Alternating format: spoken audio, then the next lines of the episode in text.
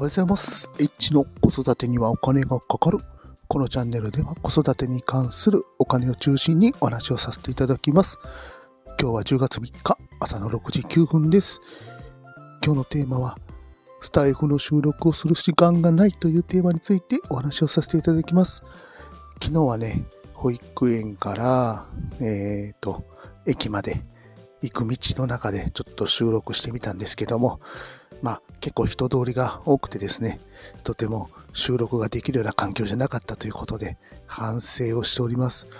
まあいつもね、朝の4時半ぐらいからあの収録をしたりしてるんですけども、最近ちょっと朝が起きれなくなってですね、ちょっと収録がなかなかできない状況が続いております。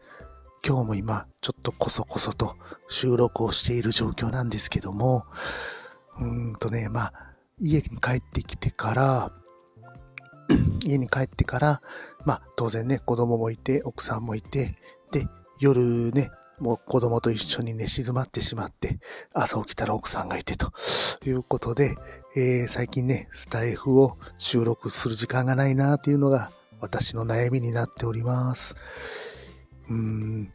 これどうしようかなと、継続できるかなというところが、ちょっと今思ってるところなんですけども、まあね、せっかく始めたことなんで、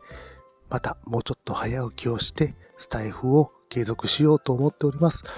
まあそもそもね、これなんでスタイフやってるのかなってね、考えちゃうこともあるんですよね。別にそんな何かを宣伝したいわけでもなくて、で、あとね、なんかこう、うん、お金稼ぎを、まあ、スタイフを通じてやりたいっていうわけでもないので、てかね、なかなかスタイフでそんなこともできないと思ってますんで、ね、難しいのは分かってるんですけども、まあなんでかっていうとね、まあ当然、こうね、毎日毎日話すことによって、自分のやっぱり話すスキルっていうのが上がっていくんじゃないかなっていうことで、まあスタイフの収録っていうのを毎日やってみようということで、まあ続けております。まあまあ、ね、何日続いてるんですかね。まあ、一日ね、ちょっとサボったりとかした時もあったんですけども、もう早ね、2ヶ月以上頑張ってやってますんで、まあ、せっかく続けたので、まあ、これからもどんどんどんどん続けようということで思っております。